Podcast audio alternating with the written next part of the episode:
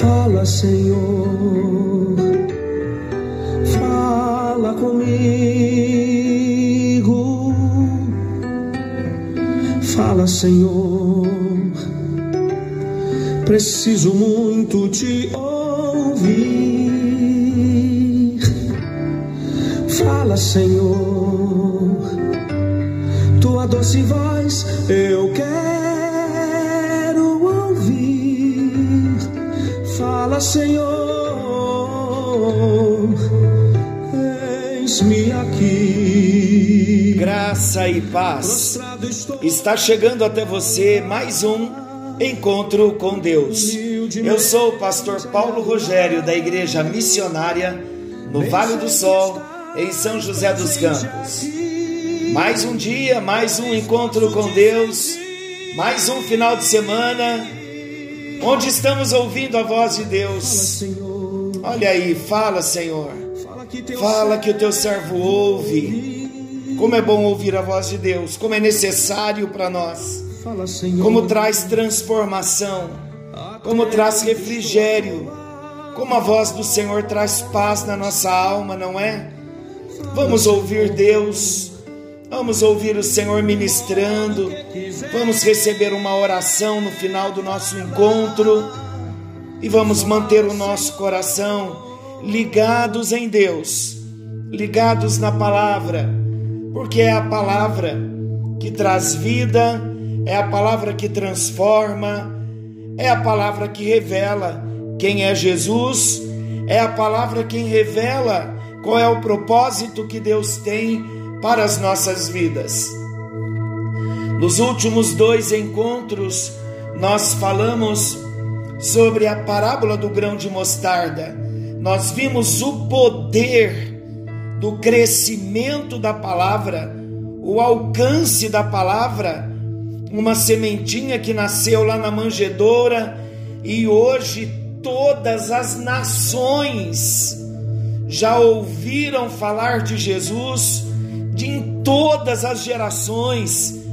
Senhor Jesus é conhecido, a palavra de Deus tem sido anunciada, vidas têm encontrado com Jesus e têm tido uma experiência pessoal com Ele, porque a palavra chegou até nós.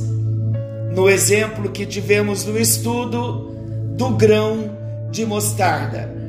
Então hoje nós vamos falar da parábola do fermento. A parábola do fermento ela é encontrada aqui também em Mateus capítulo 13, no versículo 33, e no Evangelho de Lucas, ela se encontra no capítulo 13 também de Lucas, no versículo 20, versículos 20 e 21 do capítulo 13 de Lucas. Então, daqui a pouquinho nós vamos ler o texto de Lucas também. Então, esta parábola, as duas, elas são chamadas de parábola da levedura também, ou parábola do fermento.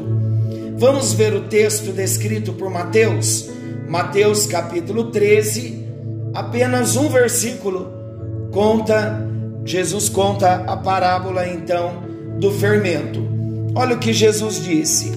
Outra vez lhes disse: O reino dos céus é semelhante ao fermento que uma mulher toma e introduz em três medidas de farinha, até que tudo esteja levedado. Vamos para a leitura de Lucas, capítulo 13, versículos 20 e 21. Disse mais Jesus: A que compararei o reino de Deus? É semelhante ao fermento que uma mulher tomou e escondeu em três medidas de farinha até ficar tudo levedado. Vamos então ao contexto da parábola do fermento.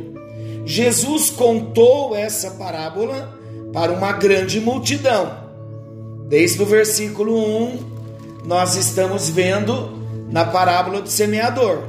Então o contexto continua sendo o mesmo da parábola do semeador. Então o versículo 1 do mesmo capítulo 13 nos informa que Jesus havia saído de casa e ele estava assentado à beira-mar. Então, logo uma grande multidão começou a se reunir em seu redor. Então, para poder falar melhor ao povo, Jesus entrou em um dos barcos que estavam ali ancorados, enquanto a multidão ficou na praia, atenta para escutar-lhe. Nesse capítulo, capítulo 13, Jesus contou uma série de sete parábolas. Falamos na introdução da parábola do grão de mostarda. Então, no capítulo 13 de Mateus, relembrando as sete parábolas da série que Jesus contou, dissemos também que vamos falar sobre cada uma delas. A parábola do semeador, a parábola do joio e do trigo, a parábola da semente de mostarda, a parábola do fermento, o tesouro escondido, a pérola de grande preço e a rede. Então, as quatro primeiras parábolas Jesus contou para a multidão, que foi a parábola do semeador, do joio e do trigo, a semente de mostarda e o fermento. As três últimas foram depois contadas, acrescentadas particularmente para os discípulos quando Jesus já havia se despedido da multidão. Quais são elas então? A parábola do tesouro escondido, da pérola de grande preço e a parábola da, da rede. Mateus 13, 36, vamos ler? Diz assim: Então, despedindo as multidões, foi Jesus para casa e, chegando-se a ele os seus discípulos, disseram: Explica-nos a parábola do joio do campo. Então Jesus começa a contar as parábolas e trazer a eles as explicações. E Jesus fala do tesouro escondido, da parábola da pérola e a parábola da rede. Tudo bem então? Então vamos à explicação da parábola do fermento. Falamos do contexto onde Jesus estava, qual era esse contexto. Com, com fariseus, com publicanos, da mesma forma, com os, os pecadores, com doutores da lei. Agora vamos à explicação da parábola do fermento. Vamos entender aqui algo primordial nessa parábola. Então, algo primordial que nós devemos entender nessa parábola do fermento é perceber que, juntamente com a parábola da semente de mostarda, a parábola da semente, ambas, as duas, elas formam um par, de, de maneira que os seus ensinos se complementam. Um ensino complementa o outro. A parábola da semente da mostarda ou do grão de mostarda, ela se refere ao crescimento exterior do reino do céu. E a parábola do fermento se refere ao crescimento interior do reino. Nós já vamos explicar melhor. Em outras palavras, a parábola da semente de mostarda ou do grão de mostarda, ela foca a expansão aparente, a expansão visível do reino dos céus, do reino de Deus, enquanto a parábola do fermento, ela focaliza a atenção no poder interior do reino. Então, na semente de mostarda, vemos externamente a ação da semente. Na parábola do fermento, a obra é invisível. Então, quando a atenção se focaliza no poder interior do reino, então quer dizer que de forma invisível o poder do fermento, falando do reino dos céus, vai ter uma influência invisível. Esse é o ensino principal da parábola. Falando do contexto, trazendo a explicação e achando o ensino central, o ensino principal da parábola. Sobre isso, o teólogo William Hendrickson, em seu comentário, o comentário do Novo Testamento, eu tenho esse comentário, é um comentário com seis volumes, muito explicado. Ele explica o que? Ele diz assim: que é por causa do princípio invisível de vida eterna que, pelo Espírito Santo, é plantado no coração dos cidadãos do reino e que exerce crescente influência aqui na parábola do fermento, que esse reino também se expande visível e exteriormente, conquistando território após território, onde então se trata na parábola da semente de mostarda. Então, queridos, é o seguinte, como eu estou falando também com pastores, com líderes, com pregadores, Há um conselho de um professor de teologia, o Daniel Conejeiro. Ele diz o seguinte: para quem pretende preparar um sermão sobre essa parábola do fermento, que não separe as duas parábolas citadas, tanto a parábola do grão de mostarda, da semente de mostarda, quanto a parábola do fermento, porque elas têm um sentido juntos. Juntas, as parábolas trazem um só ensinamento, um ensino central. E quando nós pregamos, ensinamos as duas parábolas juntas, então o ensinamento fica completo e o sermão para aquele que vai pregar, que vai pregar, também ficará um sermão completo. Então vamos algumas considerações importantes. Jesus utilizou uma mensagem muito simples, como sempre, mas muito objetiva nesta parábola. Vamos ver algo aqui que facilmente pode ser compreendido por todos nós. Olha o que Jesus descreveu. Ele descreveu uma situação muito corriqueira na vida de qualquer dona de casa da época. O processo de se fazer pão. Claro que tem muitas mulheres que hoje não têm a habilidade de fazerem pão, mas muitas fazem o pão e cada uma com uma receita. Mas na época de Jesus era muito comum o fazer pão, toda casa, toda mulher, ela fazia o pão que era o alimento da família. Então, nesse processo, a mulher pegou, aqui na parábola, a mulher pegou uma pequena quantidade de fermento, vou repetir, uma pequena quantidade de fermento, a mulher pegou no processo e ela misturou essa pouca quantidade ou pequena quantidade de fermento em uma grande quantidade de farinha. Embora, meus amados, a parábola não descreva para nós juntamente à farinha e ao fermento, mas também era utilizada a água e o sal na típica receita de pão que se fazia naquela época. Isso é óbvio. Mas estes outros ingredientes, eles não aparecem na narrativa, sabe por quê? Porque eles não são importantes para o ensino que Jesus estava transmitindo. Então, o que Jesus queria dar a ênfase era no poder do fermento, no processo, quando o fermento entra na massa. Era esse o propósito da parábola do fermento. Então, após fazer toda essa mistura, que a gente sabe que é o processo, que não conta na parábola porque não é o enfoque principal da parábola.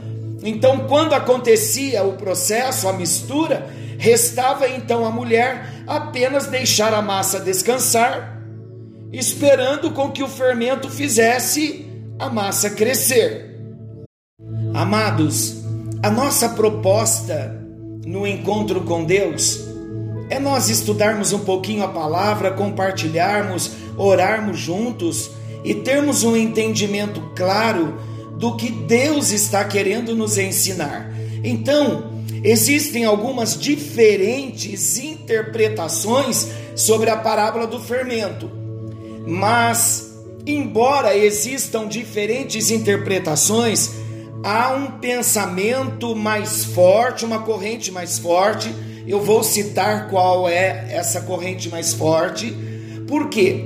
Porque se nós formos lembrar do início, quando começamos a falar da parábola e de todos os ensinamentos bíblicos, nós precisamos entender que nenhum texto, novamente dizendo, nenhum texto pode ser ensinado fora do seu contexto.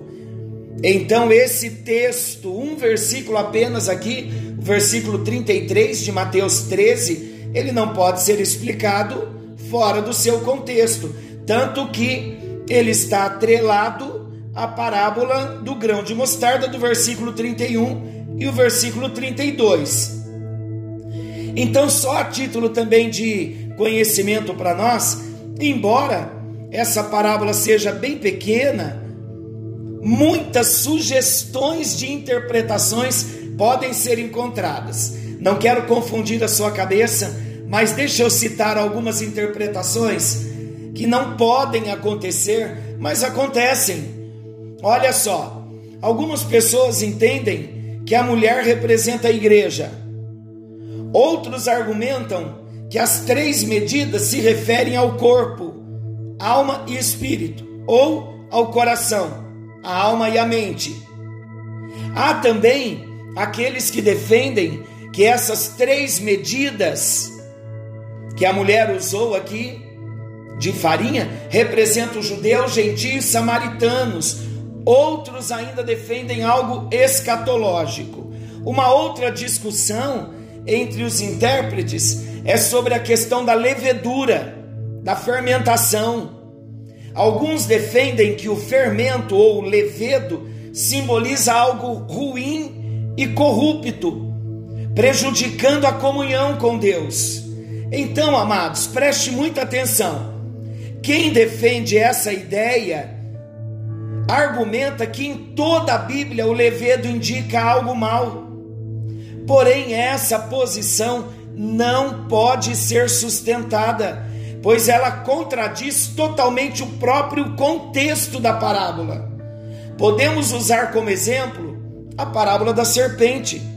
Geralmente essa palavra serpente, ela é associada ao mal nos textos bíblicos, lá em Gênesis 3, em Salmo 58, Salmo 140, temos várias referências. Mas em Números 21 e em João capítulo 3, a serpente claramente ali está representando o filho do homem. Uma outra referência também que pode ser utilizada é Mateus capítulo 10, versículos 16, onde somos aconselhados a ser prudentes como as serpentes, simples como a pomba, prudente como a serpente. E em nenhum momento está mandando a gente ser serpente. Então, amados, uma regra básica para interpretarmos textos bíblicos é sempre se atentar ao contexto, pois é o contexto daquele texto que vai decidir o sentido, simbó o sentido simbólico empregado no texto, caso haja algum. No caso dessa parábola aqui do fermento, o contexto vai deixar óbvio que o fermento representa o reino do céu. Jesus está falando do reino do céu aqui, ele não está falando de outras coisas. Então, o que eu estou dizendo? O que eu estou dizendo, para a gente entender numa linguagem mais simples, o fermento geralmente ele é usado na Bíblia como algo ruim, como pecado, como algo muito mal. Pelo fato, não é pelo fato do fermento ser usado como algo ruim, algo mal, em outras passagens, isso não significa que Jesus não poderia estar usando o fermento para trazer um outro sentido. E o sentido que Jesus está usando aqui na parábola do fermento, falando do fermento usado em outras passagens como algo ruim, ele está falando de algo positivo. Ele está falando do processo do reino dos céus de um modo positivo. Essa parábola, o contexto está deixando claro para nós que o fermento representa o reino dos céus e em nada está relacionado ao mal ou ao pecado. O mesmo também serve para o excesso de interpretação. Já falamos também que o excesso de interpretação fatalmente vai culminar em alegorias que vão distorcer a mensagem principal do texto. Então, meus amados, querer aplicar significados às três medidas de farinha ou descobrir quem é a mulher que está fazendo a massa é entrar por um estilo interpretativo sem nenhum propósito. Além de não ter propósito, vamos tirar o foco do verdadeiro ensino de Jesus na parábola. Estamos entendidos? Então vamos seguir mais um pouquinho. Vamos ver as lições da parábola do fermento. Nós podemos citar aqui pelo menos três lições importantes dessa parábola. A primeira lição: o invisível demonstra resultados visíveis. Glória a Deus por isso. O que eu quero dizer? O fermento, ele fica invisível na massa, mas todos podem ver o seu efeito. Como o contrário também numa massa é real. Quantas vezes as mulheres, as donas de casa, as cozinheiras terminam de assar um bolo, percebem no meio do caminho que o bolo não cresceu e se lembram que se esqueceram de colocar o fermento. O contrário também.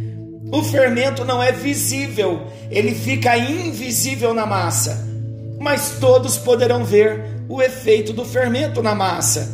Da mesma forma, olha que paralelo, que comparação bonita que Jesus está usando. Da mesma forma, Jesus está querendo nos ensinar que o reino de Deus, reconhecido no coração e na vida dos cidadãos desse reino, falando lá dos discípulos e agora falando de mim, falando de você, ainda que pareça invisível no mundo de hoje, ele está presente lá dentro do nosso coração, agindo ativamente. E quando a gente começa a perceber o mover de Deus agindo dentro de nós, os resultados começam a ser visíveis. Podemos perceber então o poder e a presença do reino dos céus dentro de nós. Conseguem perceber que Jesus não estava falando nada de coisa ruim do fermento, nada do mal, nada de pecado? Ele estava falando do fermento de um modo positivo, dizendo que assim também, quando a palavra entra dentro do nosso coração, quando recebemos a palavra, é como fermento na nossa vida. Aparentemente ninguém está vendo nada, mas começa lá dentro um grande mover. Começamos a dar os primeiros passos na nossa caminhada cristã e tudo começa a acontecer. E devagarzinho as pessoas vão olhando para nós, os parentes mais próximos, depois são os vizinhos, os amigos, os colegas de trabalho. Quando percebemos o fermento, o reino dos céus começam a transbordar dentro de nós e tudo se torna visível, tudo começa com o milagre do novo nascimento. Então, esta é a primeira lição da parábola do fermento. O invisível demonstra resultados visíveis. Vamos ver a segunda lição antes de nós orarmos? O fermento, ele atinge cada parte da massa. Olha que interessante. Enquanto a massa está descansando em seu processo de levedura, é assim que se chama o descanso da massa, está no processo de levedura. Enquanto essa massa está descansando no processo de levedura, cada partícula da massa está sendo atingida a fim de que a fim de que a massa cresça. Como aplicar isso para nós? Nós, como seguidores de Jesus, devemos fazer com que o reino do céu atinja cada segmento da nossa vida, espírito, alma e corpo, todo o nosso ser precisam estar debaixo desse impacto de presença de Deus, precisam estar debaixo desse impacto de reino dos céus. Toda a nossa vida precisa sofrer esse processo de mudança, de transformação, com o toque da presença de Deus, com esta semente de Deus que cai no nosso espírito e com esta grande bênção chamada novo nascimento, cada partícula do nosso corpo, da nossa alma e do nosso espírito começam a sofrer o processo dessa levedura abençoadora, que é o envolvimento com o reino dos céus. Deus entra dentro de nós o Pai, o Filho e o Espírito Santo passam a fazer moradas dentro de nós, nos tornamos cidadãos do reino dos céus. E então começamos a combater as condições de miséria do mundo.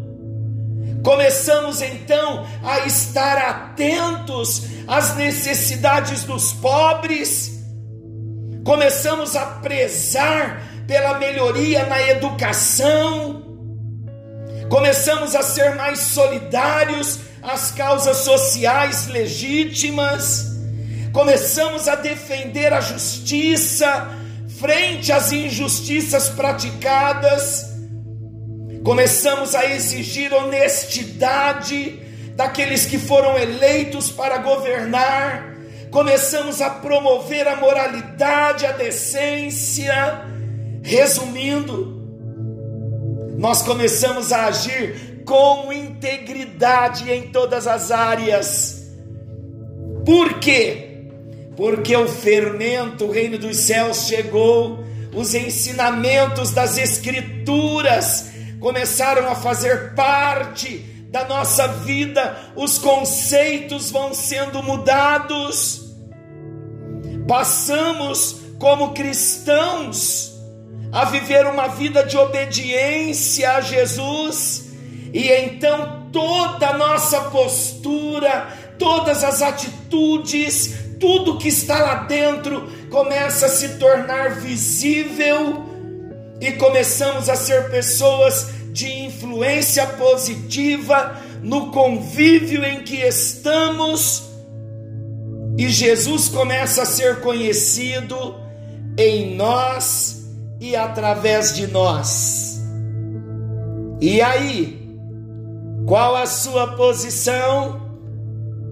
Deseja fazer parte do reino dos céus? Deseja que essa presença tão grandiosa de Deus entre no seu coração, na sua vida? Assim como o grão de mostarda, o fermento, ele precisa estar aqui dentro do nosso coração. O fermento da parábola do fermento, nesse sentido positivo de grande processo de levedura positiva, onde somos inundados pela presença, pela glória e pelo propósito. Querido e amado Deus, a tua palavra começa a falar no nosso coração. É o fermento, ó Deus, que começa o processo em toda a massa. E nós desejamos que a tua presença, que a tua palavra comece a alcançar o nosso espírito, a nossa alma, intelecto, vontade, emoções, e começamos a entregar tudo nas tuas mãos e a receber a tua palavra que é viva, que é eficaz, que é poderosa. Transforme as nossas vidas nesse tempo, pois nós desejamos não só te conhecer, mas desejamos espalhar a tua palavra. Desejamos que essa grande bênção do fermento como reino dos céus dentro de nós venha acontecer também na vida daqueles que estão ao meu redor, daqueles que eu conheço. Ajuda-me, ó Deus, a propagar a tua palavra, a anunciar o teu amor. Ajuda-me, ó Espírito Santo, e conscientiza-me da minha responsabilidade, pois esse processo glorioso de levedura do reino dos céus dentro de mim já começou e ele não ficará apenas no meu mundo interior, mas ele vai extravasar no mundo visível, no exterior, e as pessoas verão, e elas serão alcançadas pelo Senhor, através da minha vida e através da vida dos teus filhos que oram comigo nesta hora. Por isso, a minha oração neste momento, ó Deus, é que o Senhor envie cura, libertação, salvação, presença do Senhor, que haja um toque das tuas mãos, um encontro contigo, que esse processo do reino dos céus ser gerado dentro de nós e começar a fermentar toda a nossa vida, que comece hoje esse processo é no nome de Jesus que nós oramos e abençoamos a vida de cada um dos teus filhos, aqueles que clamam pelos familiares, aqueles que enfrentam uma luta que homem não pode resolver. Põe as tuas mãos, ó Deus, e age em nível de milagres, para a glória do teu nome. Cremos que vamos ouvir os testemunhos do poder do alcance do grão de mostarda, do fermento que está trabalhando em toda a massa, para a glória e o louvor do teu nome, nós oramos em nome de Jesus, aquele que vive e reina para todo sempre. Amém. E graças a Deus. Queridos, forte abraço. Que o Senhor Deus te abençoe e te guarde. E querendo ele, Amanhã nós estaremos de volta nesse mesmo horário com mais um encontro com Deus. Até lá!